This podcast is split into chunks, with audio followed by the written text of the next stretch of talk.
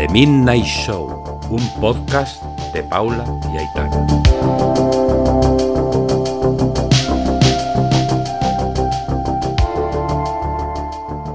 Muy buenas, bienvenidos a todos y a todas a nuestro penúltimo programa de la temporada. Sí, sí, como lo habéis oído bien. Va a ser nuestro penúltimo programa porque vamos a hacer un pequeño parón técnico. ¿Por qué, Paula? Eh, que se avecina. Se avecinan exámenes. Exámenes y mucha Claro. vaselina. Porque nos van a follar. Sí, yo ya la tengo encargada por Amazon. no, esperemos que no, ¿vale? Queremos aprobar todo a la primera convocatoria. Ojalá, ojalá. Por lo menos las asignaturas del segundo cuatri. Esta semana venimos a hablar de algo que no ha hablado nadie todavía, Itana, ¿verdad? No ha habido ningún análisis profundo. Sí, la verdad es que yo no, no he escuchado nada, me ha costado muchísimo, de verdad, muchísimo encontrar información. No he escuchado a ningún periodista hablar de esto, no, no sé. Está como súper silenciado todo. Y os preguntaréis, ¿de qué vamos a hablar? Vamos a hablar de Vox. Así es, Paula. Y es que nuestro partido favorito no ha pasado desapercibido esta semana. Y eso que aún no ha acabado la semana. O sea, yo creo que todavía tenemos contenido de sobra para hoy sábado y mañana domingo. hoy hablaremos de todas las polémicas que nos ha dejado Vox y sus dirigentes, desde la propaganda que podemos comparar con la del siglo XX hasta los debates que no han servido de mucho a los madrileños. Para nada han servido, la verdad. Yo lo estaba viendo y parecía que estaba viendo Los Vengadores.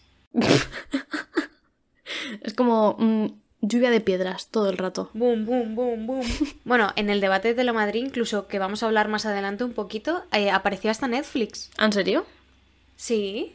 Qué modernos. Eso seguro que Gabilondo no sabe lo que es. Pobrecito, es que el otro yo creo que estaba en otro en otra quinta. Bueno, sin más dilación, vamos a ello.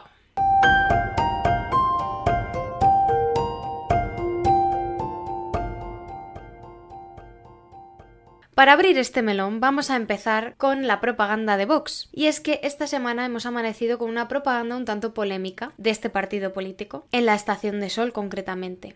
Y es que a estas alturas yo creo que todo el mundo sabe de qué carteles me refiero, en los que ponía un MENA vale 4.700 euros al mes y tu abuela, sin embargo, cobra 426 euros de pensión al mes. Y antes de nada, por si no lo sabíais, que es un poco estúpido porque todo el mundo lo sabe ya, es que es un bulo. Y que gracias a estos carteles hemos tenido unos memes grandiosos como el de Paca la Piraña. Sí, bueno, también tenemos el de Abascal, eh, que decía que por no haber trabajado recibió unos 80.000 euros, algo así, pero que tu abuela sigue cobrando los 426 euros de pensión. Y es que ya no solo los memes, estos días ha visto cómo este tipo de propaganda que está usando Vox ya la utilizaba la Alemania nazi. Buscando este tipo de carteles encontré uno que decía 60.000 marcos del Reich le cuesta a la comunidad nacional este enfermo congénito durante toda su vida. Compatriota, este también es tu dinero. Vale, ahora, ¿qué conseguimos con todo esto? Pues que la gente se cabre, básicamente. Porque si tú a una persona que se ha quedado en el paro o que ha tenido que cerrar su negocio le dices que un menor, que pues como es menor no puede hacer mucho, eh, que está cobrando 5.000 euros, pues la gente al final se mosquea. Claro, es que la gente se va a pensar que los menores extranjeros no acompañados pertenecen a la clase media que cobra casi 60.000 euros al año, ¿no? Claro. Pero es que el problema principal es que estos menores extranjeros no acompañados sufren ese proceso y tienen un proceso de adaptación y unos organismos y unas ayudas que a lo mejor no, son las adecuadas ni siguen siendo las suficientes a día de hoy, después de más de 40 años de democracia, ya que hemos sacado información de la Consejería de Políticas Sociales y Familia de Madrid, en la que hasta el 31 de marzo, según los datos de este departamento, la región tutelaba un total de 3.709 menores. De estos menores, 2.637 eran españoles, casi un 70% de la, de la población de menores tutelados por la consejería. Y el resto, es decir, 1.072 extra- eran extranjeros. Un 28% solo. Entre los niños y adolescentes foráneos, tan solo 269 son los que han llegado a España sin ser tutelados por un adulto. Es decir, un 7% de la población. Al fin y al cabo, es que es una cifra mínima en comparación con lo que nos quieren hacer creer, porque según Vox, todos los problemas que mm, están relacionados con menores son menores extranjeros no acompañados. Y no es así, porque ya hemos visto que es una cifra muy pequeña para lo que nos dicen. Estos menores, queremos decir que no reciben personalmente estas cantidades porque, como hemos podido comprobar, se destinan alrededor de unos 96 millones de euros para el mantenimiento de unas casi 2.000 plazas para estos menores. Pero que vamos, que si haces las cuentas te sale más o menos la cifra que, dice Vox, que son unos 4.200 euros así, creo que nos salían las cuentas. Y que ni siquiera es la cifra real que ha puesto Vox en claro, el Claro, que encima lo han exagerado un poquito más, pero bueno. Pero bueno, este dinero no se les da íntegramente al menor, sino que se utiliza pues para el mantenimiento del centro en el que van, en el que están, para el salario de los profesores, psicólogos, médicos, para la familia acogida, o sea, es un poco para poder mantener a ese niño y que pueda tener una vida un poquito normal. Pero claro, ellos no reciben ese dinero, reciben a lo mejor que 12, 10 euros, no sé, 20. Claro, lo que las familias de acogida le quieran dar, etcétera, etcétera. Y es que yo creo que la única finalidad del partido este de ultraderecha, que es Vox, es criminalizar a estos menores que vienen de una situación muy extrema y se los expone ante, ante la ciudadanía y ante la opinión pública como si tuvieran la lepra o si estuvieran haciendo algo muy malo y sean muy peligrosos. Y lo único que están buscando es una vida mejor. Vienen a un país que tiene una ideología en la, en la que se cree en la socialdemocracia y en un estado de bienestar en el cual está reflejado en la Constitución, todas las personas que están en este país tienen los mismos derechos y los mismos deberes fundamentales. Bueno, pero es que la cosa no queda ahí, porque otra cosa que me llama muchísimo la atención es como Vox está utilizando el tema de las pensiones de los jubilados para ver que cobran una mierda. Cuando ellos mismos votaron en contra en el Pacto de Toledo, es decir, votaron en contra de la subida de las pensiones. O sea, ¿qué estás diciendo de que cobran una mierda si tú no quieres que se les suba la pensión? No tiene sentido. Claro, es que no tiene sentido que hace un año votaras en contra de subirle las pensiones a los jubilados y ahora utilices a los jubilados en tu propaganda electoral para hacer daño a un sector que es mínimo en la Comunidad de Madrid en concreto, porque todos estos datos y todas estas cifras que hemos hablado son de la Comunidad de Madrid, que es la campaña electoral que se está haciendo a raíz de las elecciones del 4 de mayo. Ahora viene la cuestión, que es lo gracioso, porque es que estos carteles salieron el 20 de abril con el inicio de la campaña electoral. Y ese mismo día, el Ministerio Público denunció este cartel porque suponía un delito de odio y exigía su retirada de inmediato, o en el plazo más breve posible. Eso sucedió el martes, pero es que el jueves el juez ya declinó la propuesta del denunciante por no considerarlo peligroso. Y es que eh, bueno, no puedes permitir la retirada de un cartel cuando ya se ha retirado. Porque no sé si fue ese mismo día que la gente vio el cartel y empezó todo el tema de la polémica, o fue a lo mejor al día siguiente cuando amanecimos a lo mejor ya sin ese cartel. Eh, por, lo menos el que se encontraba en sol, al día o así ya lo habían arrancado. Entonces, no, o sea, da igual que lo lleves eh, ante un juez. Claro. La gente lo quitó. La gente lo quitó porque, a pesar de que Vox está haciendo mucho ruido en el círculo mediático, en las redes sociales, en los medios de comunicación, y aunque nosotros pensemos que hay mucha gente que piensa como Vox, tampoco hay tanta gente. Lo que pasa que esa gente se hace notar. Normalmente la, gente que somos normales, por así decirlo, pues claro que nos ha molestado ese cartel porque estamos en el siglo XXI y estamos en un país en el que no cree ni en la xenofobia ni en el racismo. Yo creo que esto también se basa un poco en lo que se quieran informar sus votantes, porque eh, el mismo día que salió esta propaganda, en los medios de comunicación ya se desmintió, ya se dijo que era un bulo, y ya se dijo las cifras que se había dado de menores extranjeros no acompañados en la Comunidad de Madrid, o sea, se, dio como todos los datos que hemos dado se dieron en, en la prensa ese mismo día o al día siguiente. Entonces, si sus votantes no se creen los datos que se están dando, que son datos oficiales, y pretenden creer a su partido, pues es que entonces estamos ante gente ciega, ante gente que, lo voy a decir así, pero gente gilipollas, básicamente. Cavernícolas. Y ya está. Eso ha sido todo, amigos.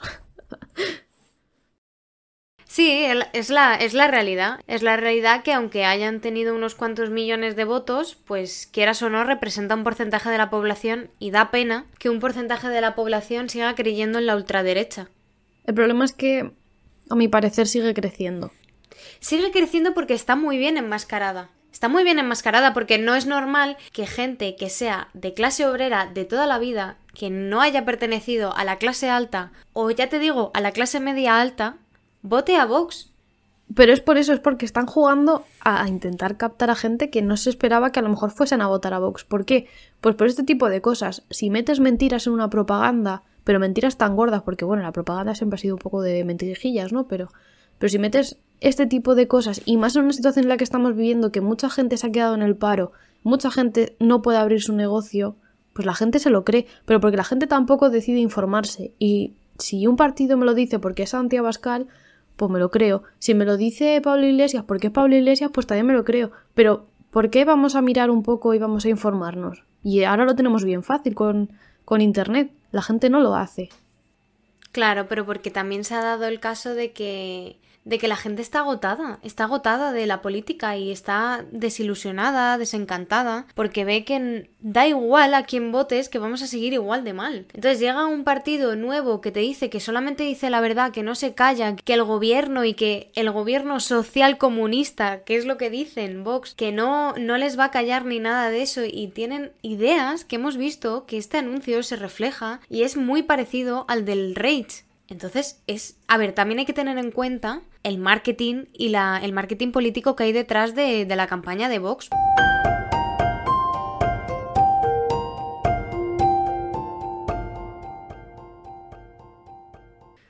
Otro de los temas que vamos a tratar sobre Vox es el debate de Telemadrid, celebrado esta semana, también con un poco de polémica porque al final ha sido el único en el que iban a estar los cinco partidos con mayor representación política en un mismo plato, porque el de la cadena SER no estaba representado el PP, porque Isabel Díaz Ayuso no pudo ir por el Día del Libro.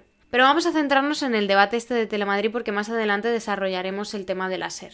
Y es que la verdad que la campaña de Vox está centrada en la desinformación, no lo podemos negar, y es que no paran de dar datos erróneos y un discurso que se basa en meterse con todo el mundo. No solo eso, sino incitar al odio y que, sobre todo, los votantes que ya tienen comiendo de su mano, es decir, los votantes duros, los que saben que les van a votar, les incita a discriminar a los extranjeros en general, a la xenofobia, al racismo, a la homofobia, todo lo que no sea eh, tradicional, que no, lo tradicional no quiere decir que sea bueno, van en contra de ello. Y el debate en sí también fue un poco penoso porque se centró, más que en el juego de debatir entre partidos políticos, se centró en el debatir entre la izquierda y la derecha. La izquierda, por un lado, tenemos a Podemos, PSOE y Más Madrid, y por otro lado, la derecha, que está PP y Vox. ¿Quién es más mala? Sí, porque a, Ciudadanos eh, ya como que ni les contamos. Pues no, me había acordado de ellos. el mundo val. Es que Sí, la verdad es que a estas alturas no importa mucho porque yo creo que no van, no van a contar. No, desde luego que no. Y mira que los intentos de, Edmundo Val, eh, uf, eh, está siendo muy pesado.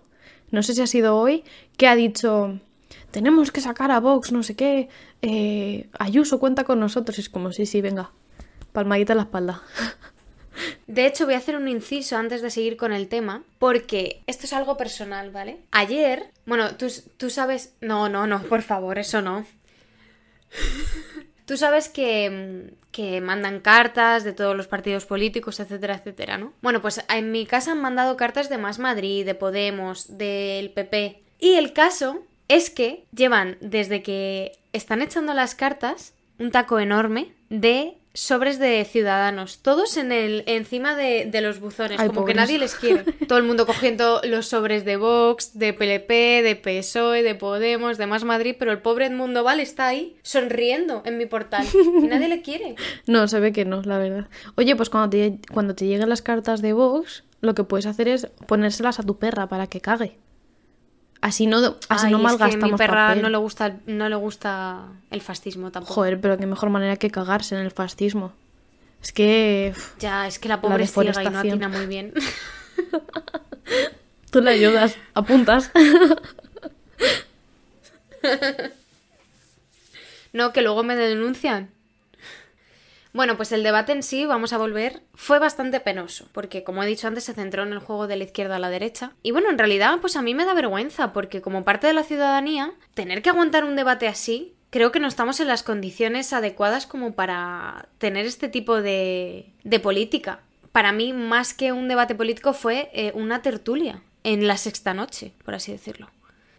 Otra de las, de las cosas que han hecho en el debate fue pues jugar sobre todo con las cifras y datos del COVID, de los muertos, de la gente que se ha muerto en los hospitales y todo eso. Es que son personas y esas personas tienen familiares, tienen seres queridos, amigos. No sé, me parece que estamos en una situación un tanto delicada como para ponernos a echar en cara quién ha matado más a quién. Claro, es que ellos se creen que pueden jugar con eso ahora mismo y que les va a servir en la campa o sea, en, de cara a las elecciones. Pero es que yo creo que estamos de acuerdo en que los debates ya no son debates desde hace mucho tiempo. O sea, las últimas elecciones pasó lo mismo, que si adoquín por aquí, que si un cacho de acera por allá, eh, te traigo un taco con fotografías. O sea, es que al final los debates son ataques. Y bueno, se ha dejado de decir el yo quiero hacer esto y quiero hacer lo otro, en plan, que la ciudadanía lo entienda, a echar en cara cosas que no nos importan. A ver quién sabe más datos, que sí que es lo de menos porque no somos máquinas que recordemos aquí eh, datos de hace 80 años, o sea, es que no tiene sentido. Yo en mi caso, ni pincho ni corto en estas elecciones, porque básicamente no soy de Madrid. Pero, en mi opinión, creo que estas elecciones no se van a centrar solo en la comunidad. Es que van a. O sea, el resultado que salga de estas elecciones va a trascender en las próximas generales que no sabemos si se van a adelantar o qué va a pasar con ellas. Y es que aquellas personas que no saben si ir a votar o no, o que piensan que votar no sirve de nada, por favor, id a votar. Ejercer vuestro derecho al voto, por favor. Es que no sé si somos conscientes de que puede que Ayuso cuente con el voto de Vox. Pero poco a poco este partido político se ha ido haciendo más fuerte y joder, hay que tenerlo en cuenta porque en las últimas elecciones pasó de tener 24 escaños a 52 y ahora es un partido que puede gobernar en coalición con el PP Madrid. O sea que eh, frenamos esto o en las próximas generales sería nos muy peligroso que la ciudad de Madrid tuviese un gobierno, no solo de derechas, porque el PP lleva muchísimos años gobernando en la Comunidad de Madrid. Y bueno, estamos mal, pero quieras o no, dices, bueno, es la derecha que todos llevamos conociendo más de 40 años, pero es que estamos hablando de la ultraderecha. Es que nunca hay que olvidar que Vox es la ultraderecha, ultraderecha enmascarada en supuestamente un movimiento obrero, no es un movimiento obrero. Habla a los obreros para coger su voto, pero no va a favor de los obreros. De hecho, una de las propuestas de Vox es acabar con las subvenciones a sindicatos y patronales. Esto es muy importante. Lo que quiere decir es que quiere dejar de, mm, derivar dinero público a sindicatos y patronales que son obreras, que son de trabajadores. ¿Para qué? Para que ya los pocos derechos que tenemos ya sean inexistentes. Pero no nos centramos en eso, nos centramos en que tú sabes cuántos hospitales tengo, pero tú no y así, ¿sabes? Claro, otra de las cuestiones del debate de Telemadrid es qué propuestas se dieron de los partidos. Casi de ningún partido se dieron las propuestas del panfleto electoral, de, las propuestas que tienen ellos. A ver, yo creo que no es tanto eh, contarme las propuestas, sino porque, a ver, todos no sabemos leer un folleto de o un programa electoral que te mandan a casa. Pero joder, desarrollalo, sí, pero mucha gente un no en qué va a consistir que a lo mejor eh, quieras reducir la jornada laboral eh, a cuatro días o a treinta y tantas horas, que no sé cuántas son. Explícalo porque mucha gente no lo entiende, no saben cómo lo pueden aplicar y si a lo mejor lo, lo explicas, bueno, esa propuesta como otras muchas, si lo explicas a lo mejor acabas convenciendo a la gente, pero no lo leas, ni te pongas a insultar, ni, ni, derives la atención a otras cosas que no tienen sentido mm, poner la atención ahora. ¿Qué coño pinta ahora mismo Pedro Sánchez, Sánchez eh, en estas elecciones? Nada, si es Gabilondo el que se presenta. Sí, pobre Gabilondo. Es que pobrecito, ¿eh? De verdad. Es que si gana, escúchame, es que si gana la izquierda, yo es que le veo que en un año se nos jubila, ¿eh? Que yo a ese hombre, yo a ese hombre no le veo, no lo veo con un cargo tan importante como presidente de la Comunidad de Madrid, por favor. Pero si en el debate de Telemadrid se le iba. Es que le decía, por favor, eh, señor Gabilondo, abre usted el bloque de la economía. Y el pobre, en vez de mirar a su cámara, miraba a otra cámara. Es que pobrecito, es que a mí me da mucha pena, te lo juro, a mí no me cae Pobrecillo. También te digo, antes de que entre Ayuso otra vez, viva Gabilondo, ¿eh? Pero bueno.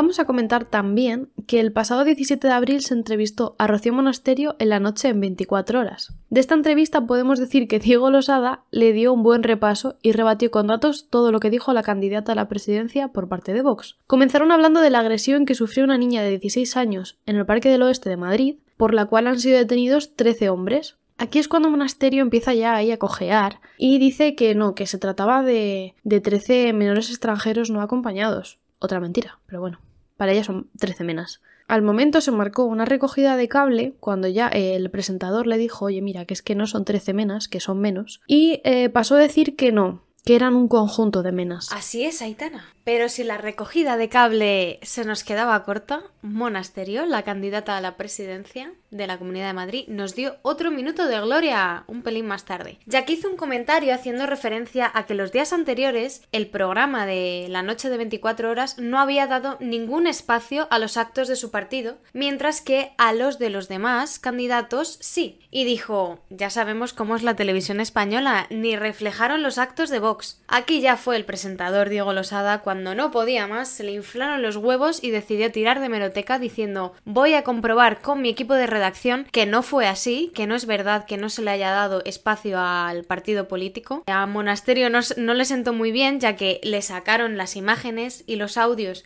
de cuánto tiempo había salido Vox en el programa y fue cuando Monasterio dijo, pero ¿habéis notado cuánto tiempo salimos y cuánto salió Pablo Iglesias? Ay amiga, pues es que sí lo han hecho, de hecho ya hicieron el trabajo antes de que lo preguntara. A lo que Diego Losada le respondió, pues sí, el meeting de Podemos salió durante 32 segundos y el de Vox durante 42 segundos. O sea, que no solamente te has confundido con que no salió en el programa el partido político de Vox, sino que salió muchísimo más que el de Podemos. Y fue cuando ya más tarde dijo, es que no hemos salido lo suficientemente. ¿Y ahora cómo te quedas? ¿Sabes el problema? Yo no creo que se haya confundido porque ella dijo, no, yo vi el programa y vi que no salimos. ¿Qué pasa? Que yo creo que intentan hacerse los pobrecitos de es que no nos ha sacado, no nos ha sacado lo suficiente, no sé qué.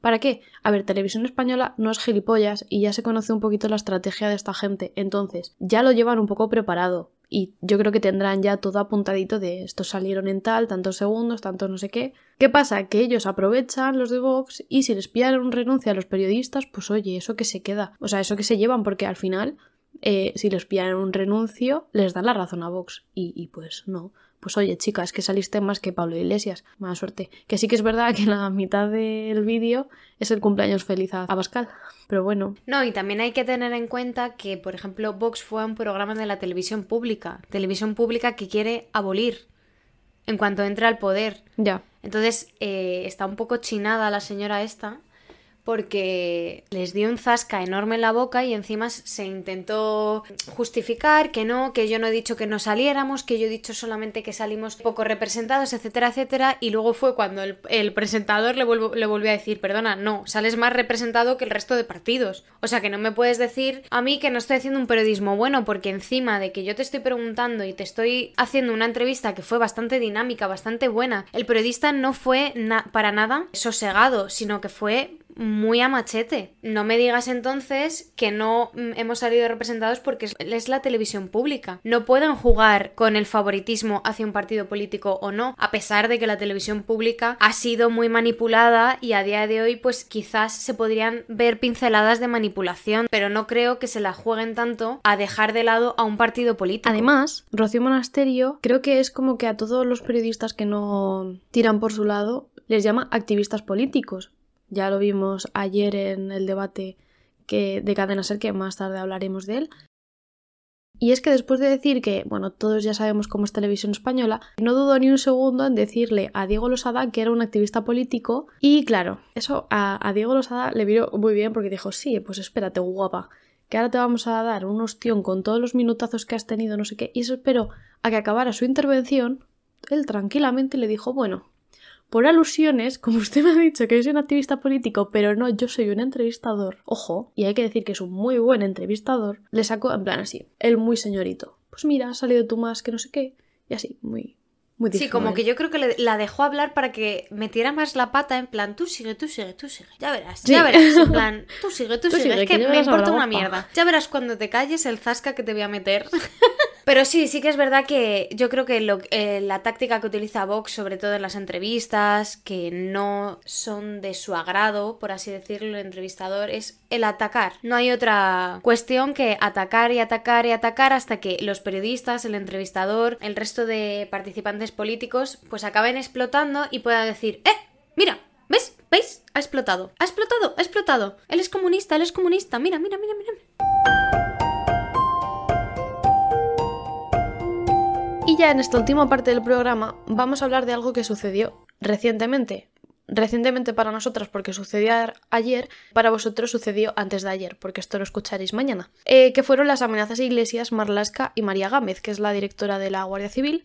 Y bueno, es que el 22 de abril recibieron unas cartas que contenían amenazas hacia su persona y sus familiares y unas cuatro balas, no sé si todos recibieron cuatro balas, pero más o menos, eh, todos las recibieron. Estos hechos sí que es verdad que fueron condenados rápidamente por la oposición, aunque alguno que otro partido, Vox, eh, pone en duda la veracidad de estos hechos.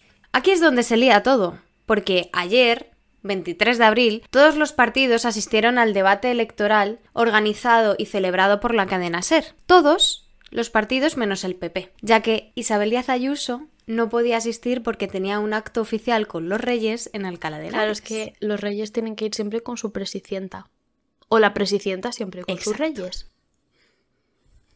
Exacto, no pueden ir cojeando. Entonces, la moderadora del debate, Ángels Barceló, comenzó pidiendo a los candidatos que utilizaran el primer turno de palabra para que opinaran sobre las amenazas que habían recibido Iglesias, Marlasca y Gámez. Pero la verdad que yo creo que la moderadora se arrepintió al instante porque no salió como esperaba. Así es, Paula. Ángels se imaginaba que todos condenarían la violencia y a otra cosa, pero no fue así.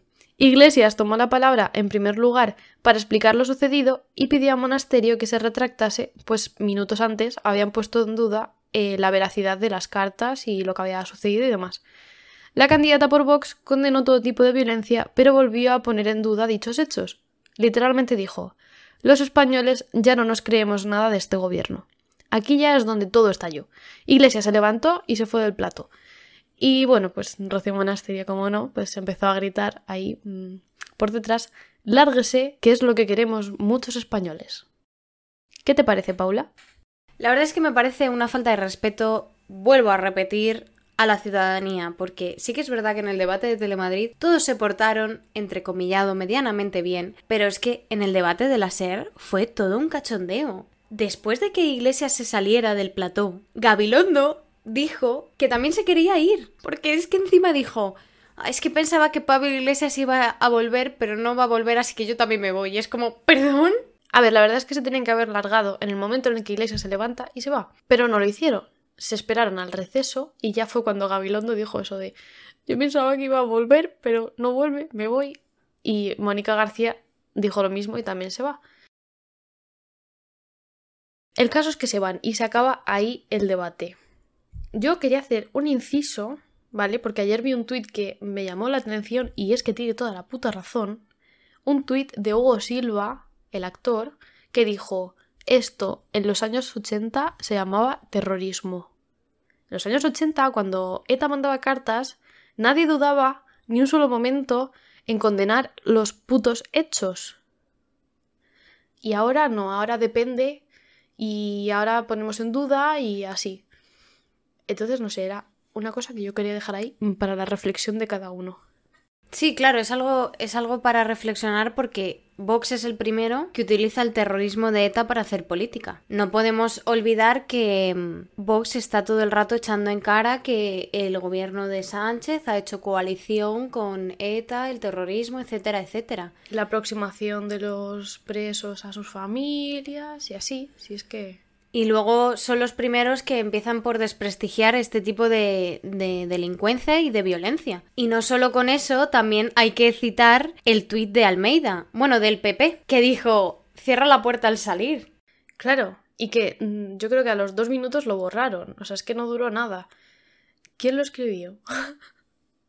Porque es que luego Almeida, o sea, en la rueda de prensa que hubo al momento, o sea, fueron a sacar el tuit y había una rueda de prensa en Madrid, en no sé dónde estaba en Almeida, casado, el Tony Cantó. estaban los tres ahí para hablar. Bueno, pues cuando ya le toca a Casado hablar, le preguntó la de Al Rojo Vivo que, qué opinaba de esto, del tuit y demás. Claro, él no sabía nada porque acaba de salir, pues él muy diplomáticamente salió del apuro, pero es que luego le preguntan a Almeida y dice, bueno, es que puso en cuestión todo, o sea, es que dice, ¿cómo podemos condenar algo que ellos no condenan y así?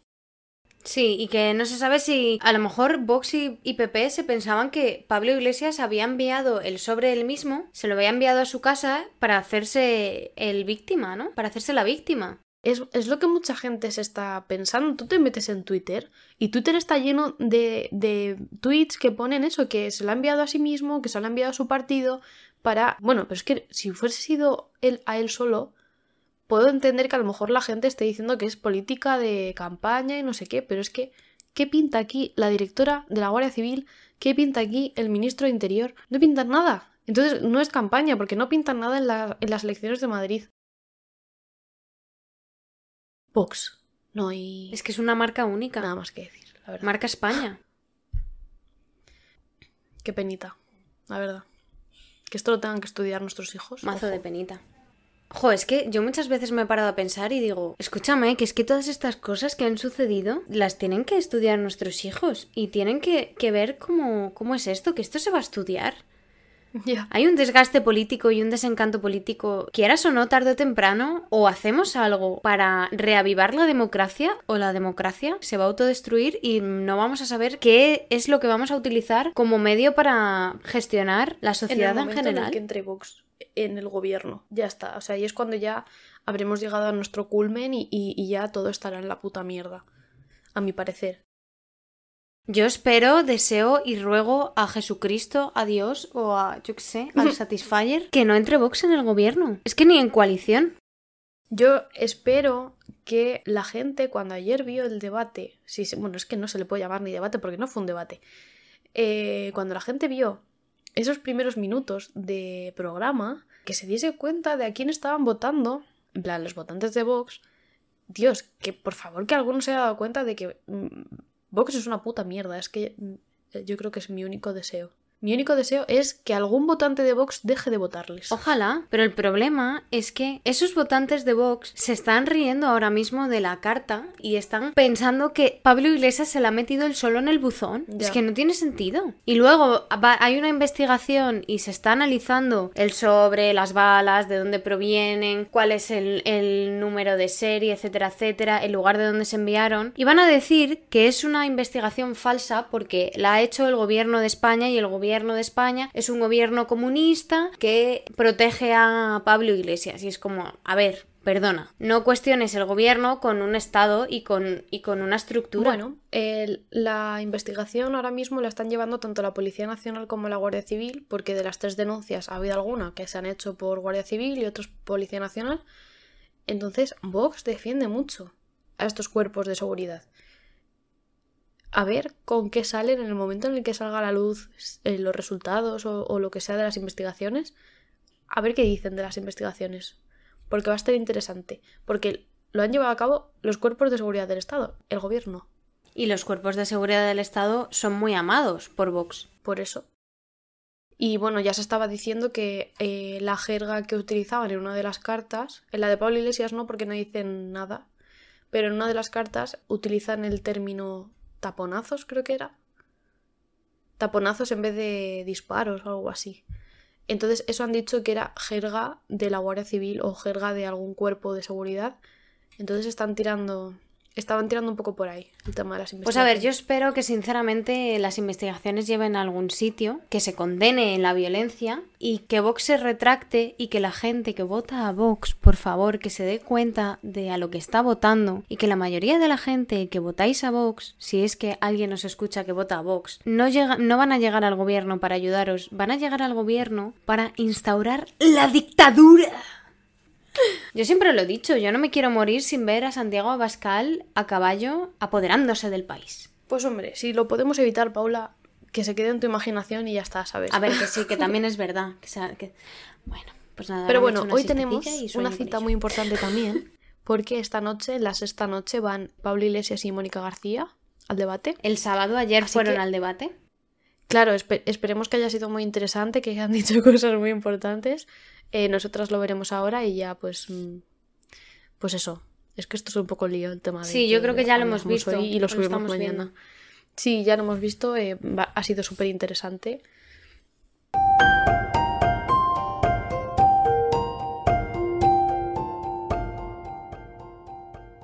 Yo creo que ya nos hemos desahogado suficiente hoy en contra de Vox.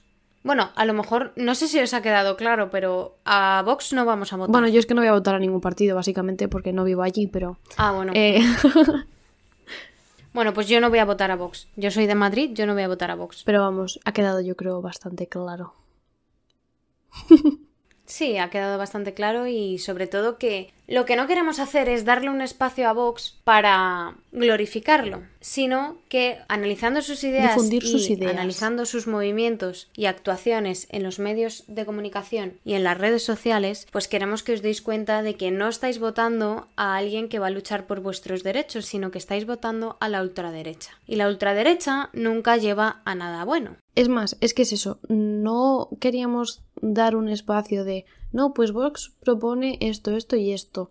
Queríamos dar un espacio para hacer un resumen de lo que ha pasado esta semana, que es verdad que han pasado varias cosas que a lo mejor pues eso, están muy quemadas en la televisión, pero bueno, hemos querido hacer un pequeño resumen de lo que ha pasado para que quede un poco más concentrado. Y bueno, ya veremos qué pasa esta semana que viene, porque va a ser la última semana de campaña, así que va a estar muy interesante esta última semana de campaña a ver por dónde van los tiros. Si ahora Podemos va a estar todo el rato atacando a Vox por lo que pasó ayer o en qué se van a centrar. Y nada chicos, hasta aquí el programa de hoy. Si queréis seguirnos en las redes sociales, estamos en Instagram en The Midnight Show con dos W. Sed felices. Nos vemos en el siguiente episodio. Exacto. Así que... Agur. Adiós.